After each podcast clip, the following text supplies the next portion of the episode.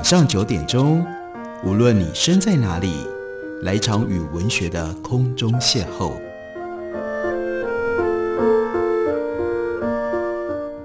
杨照谈书，邀您一同遨游文学世界，认识古今中外的经典之作。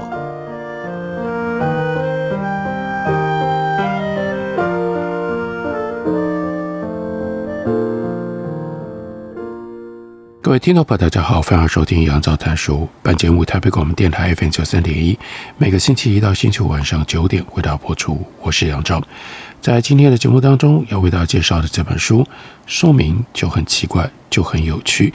不过呢，光看书名还真不知道这本书到底要讲什么。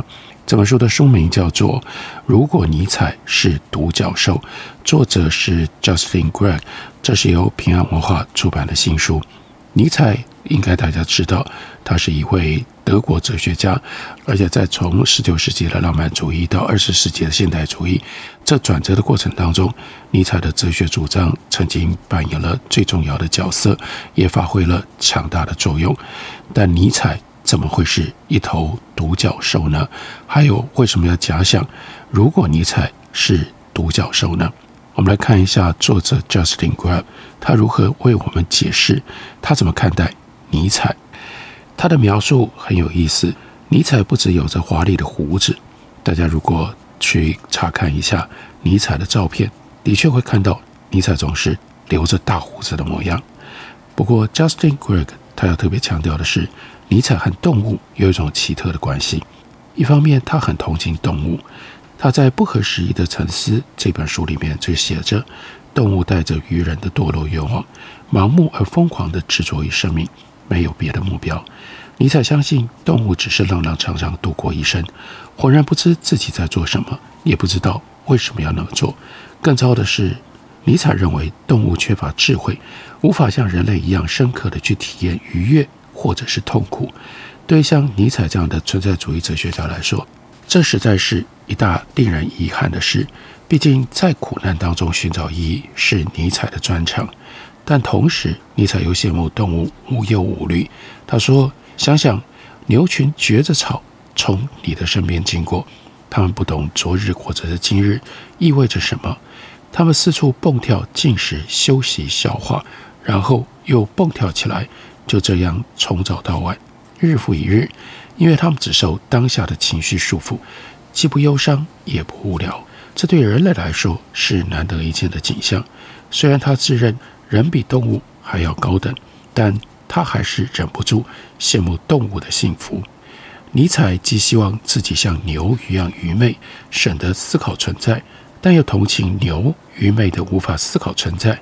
这就是这种认知失调。或者是精神分裂，让他产生了伟大的想法。尼采对哲学的贡献就包括了挑战真理和道德的本质，宣称上帝已死的名言，以及努力解决无意义和虚无主义的问题。但这样的大量工作也让尼采，但这样的大量工作也让尼采付出了惨重的代价。他的私人生活可以说是一团糟。这是思想太深奥。会把脑子坏掉的，这是思想太深奥，会把脑子弄坏的最典型例子。尼采他年幼的时候曾经患过导致虚弱的头痛，让他接连好几天无法行动。在他学术生涯的量产巅峰期，他经历了持续的抑郁、幻觉以及自杀的念头。一八八三年，尼采三十九岁，他宣布自己疯了。他最知名的著作，也就是《查拉图斯特拉如是说》，也在同一年出版。但尽管他的哲学著作激增，精神状态却持续恶化。1888年，尼采向他的朋友 David Fino 租了一间位于意大利都灵市中心的小公寓。尽管处于精神健康的危机，这一年当中，尼采还是写了三本书。有一天晚上，David Fino 透过尼采家的钥匙孔去探看，就发现，在里面的尼采赤身裸体，在屋里大喊大叫，手舞足蹈，好像在进行酒神狂欢似的单人娱乐。尼采会彻夜不眠，用手肘在钢琴上敲打着刺耳的曲子，一边嘶吼着错乱的华格纳歌剧歌词。尼采是创意天才，但显然状态不佳，而且当然是一个很糟糕的邻居。考虑到尼采他对于动物天性的痴迷，如果说导致尼采最后一次精神崩溃，而且再也没有康复的原因是和一匹马的相遇，也许也算合理吧。一八八九年一月三日，尼采就在都灵市，他要穿越卡罗阿尔贝托广场，就看到一个马夫在鞭打他的马，难以承受的尼采突然痛哭起来，用双臂搂住马的颈子，然后瘫倒在街上。正在附近报亭工作的菲诺赶了过来，把尼采带回公寓，在被匆匆送往瑞士巴塞尔的一家精神病院之前，这位可怜的哲学家连着好几天都处于痴呆状态当中，再也没有重拾他的心智。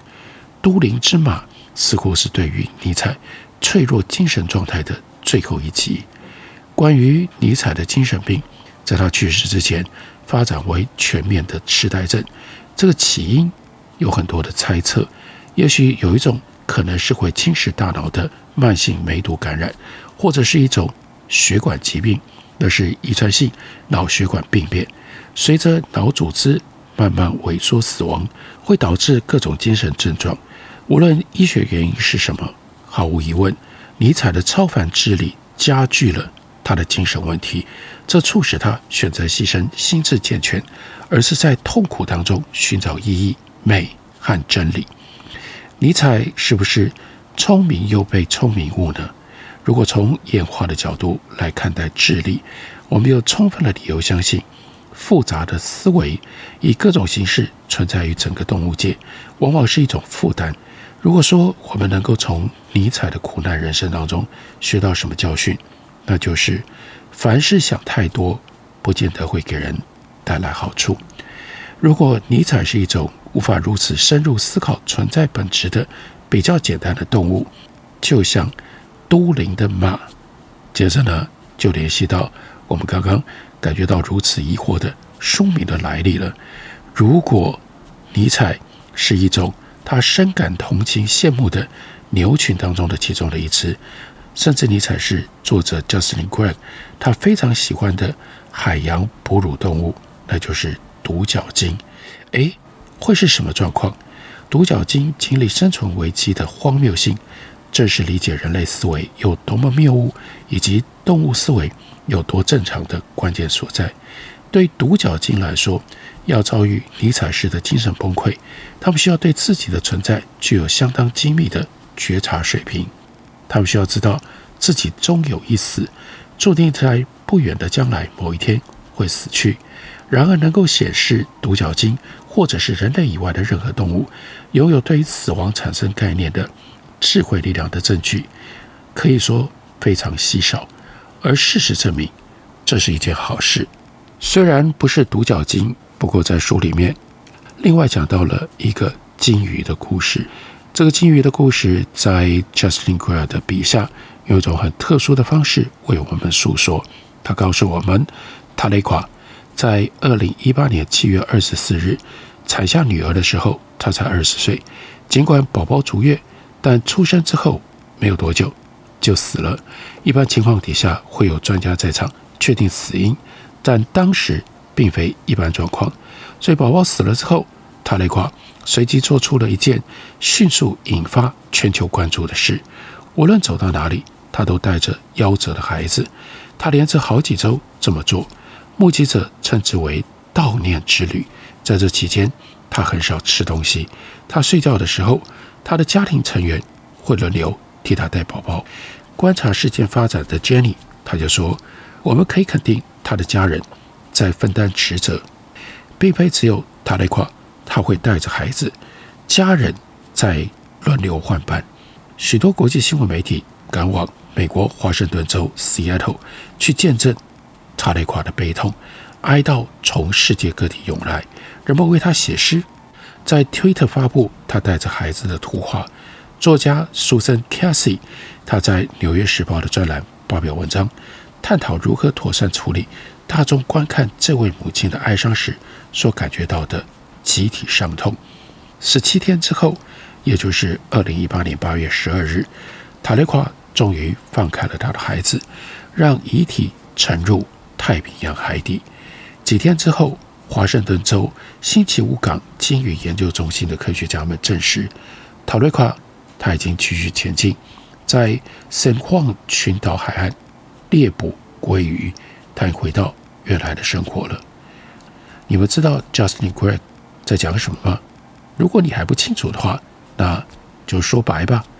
塔雷垮不是人类，它是一头虎鲸，俗称杀手鲸，那是最大的海豚种生物。而 Jenny 也不单是目击者，他是华盛顿鲸鱼博物馆的馆长，密切关注着这样的一个空前的事件。在同行评审的科学文献当中，有许多这一类海豚行为的例子，母海豚。会用它的吻突拖着宝宝的遗体，不断地把它们推向水面。海豚会以这种方式照料生病或身体不适的家庭成员，在水面附近拖着他们，帮助他们呼吸。然而，如果对象已经死亡了，半尸通常就只会持续几个小时，也因此就让塔雷垮他十七天的手上活动显得如此独特。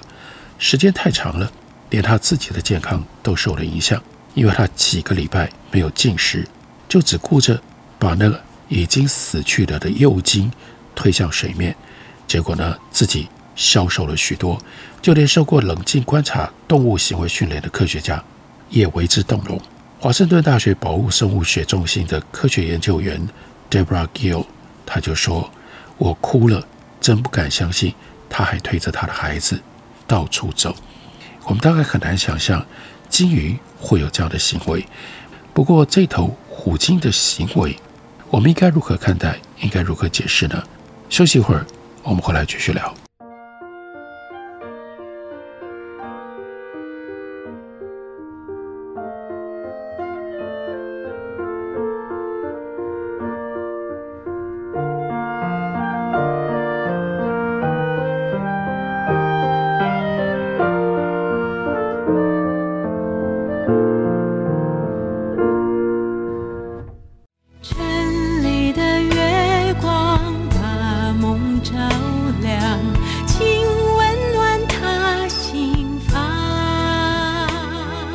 大家好，我是于台烟，听见台北的声音，就在台北广播电台 FM 九三点一 AM 一一三四。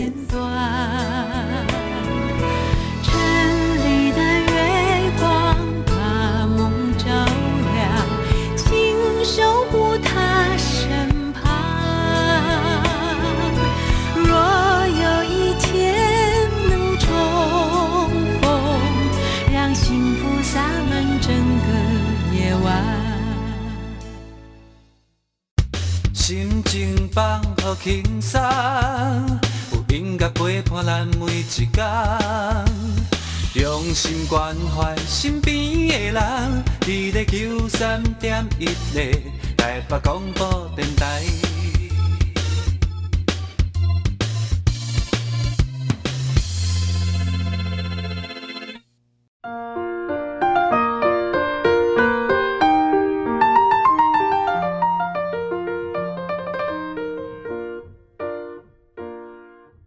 感谢你继续收听《杨照探书》本节目，台北广播电台 FM 九三点一，每个星期一到星期五晚上九点，为大家播出到九点半。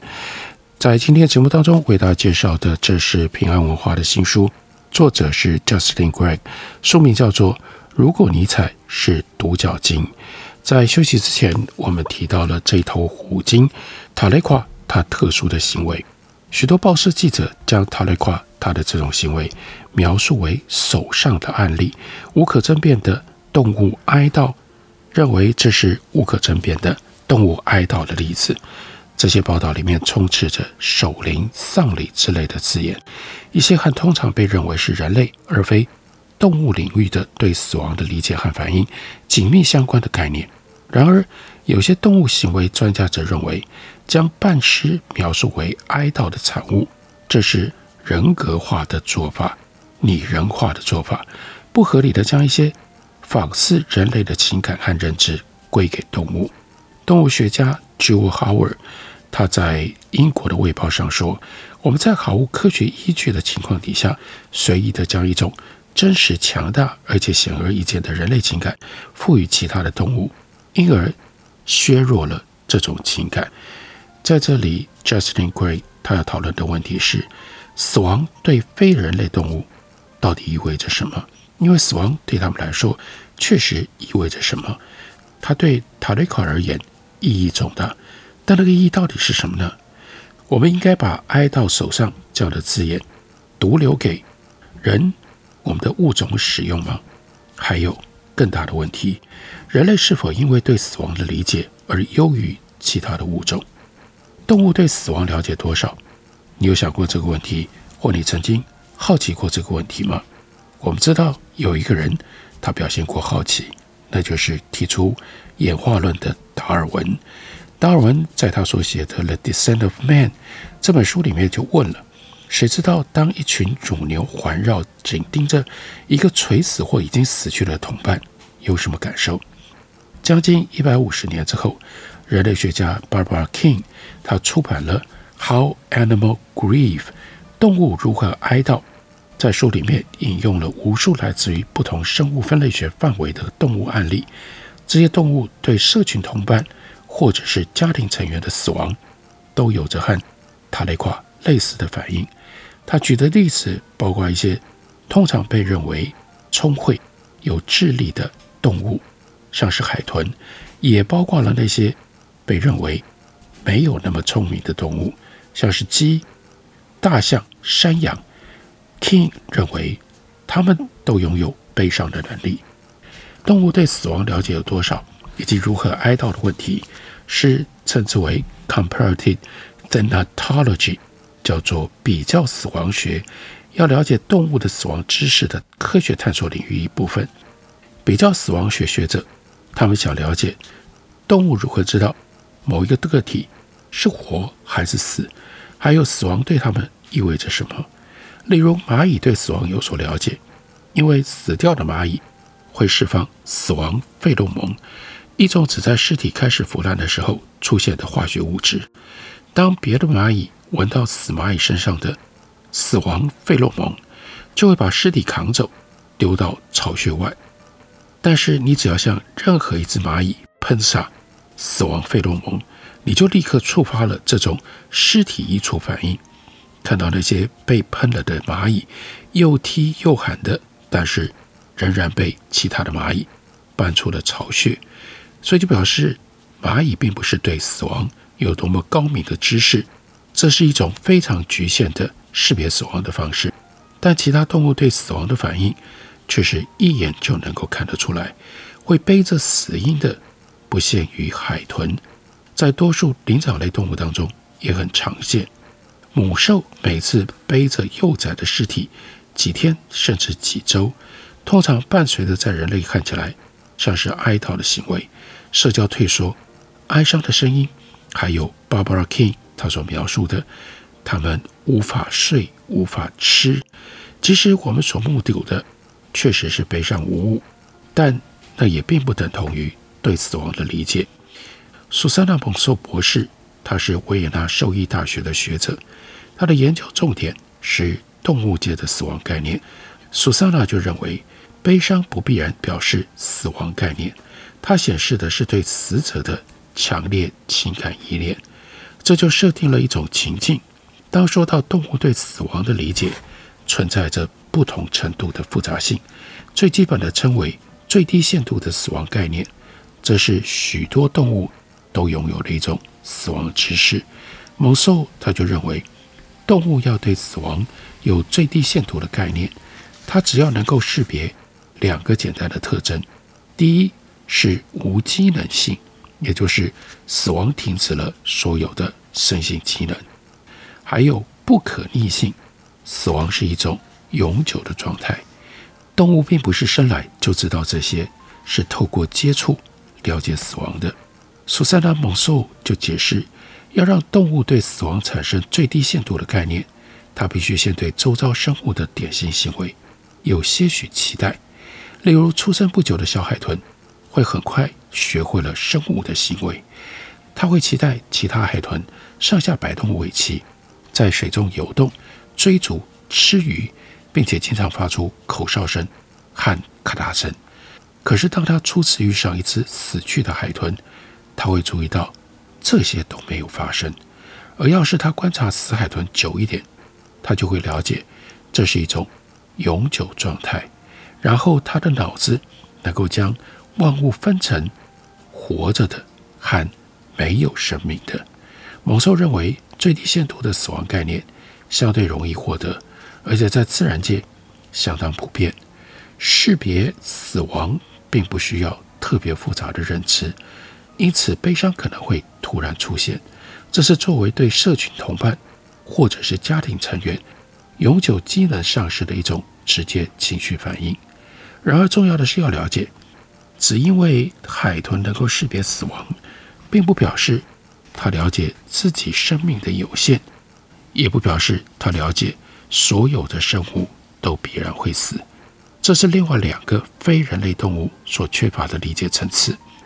根据蒙索他的说法，一种极为复杂的个人死亡概念，同时包含了必然性、不可预测性，还有因果关系等观念。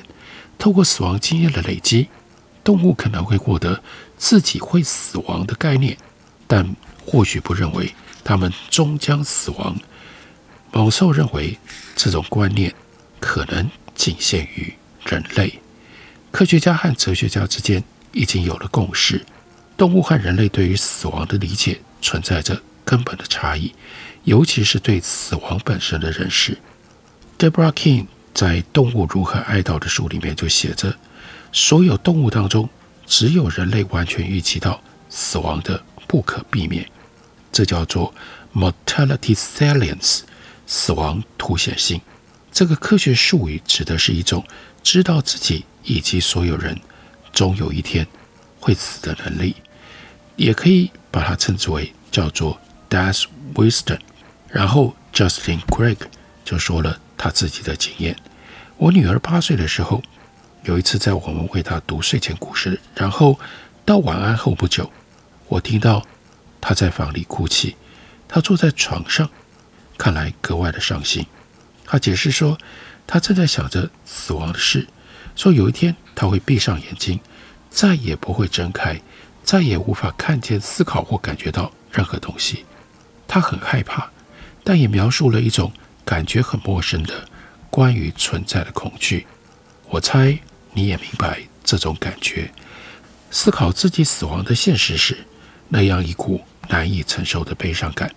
在那之前。我女儿从未谈过或者是经历过这种事，所以那个时候看了，让 Justin Gray 格外感觉到心痛。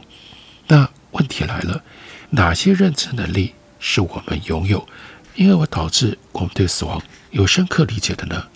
根据苏珊娜·蒙索的说法，动物对死亡的最低限度概念，既不需要明确的时间概念，也不需要太多的心理时间旅行，或者是。情景预见，这些都是拥有死亡智慧所需要的认知要素，或许也是人类思维所独有的。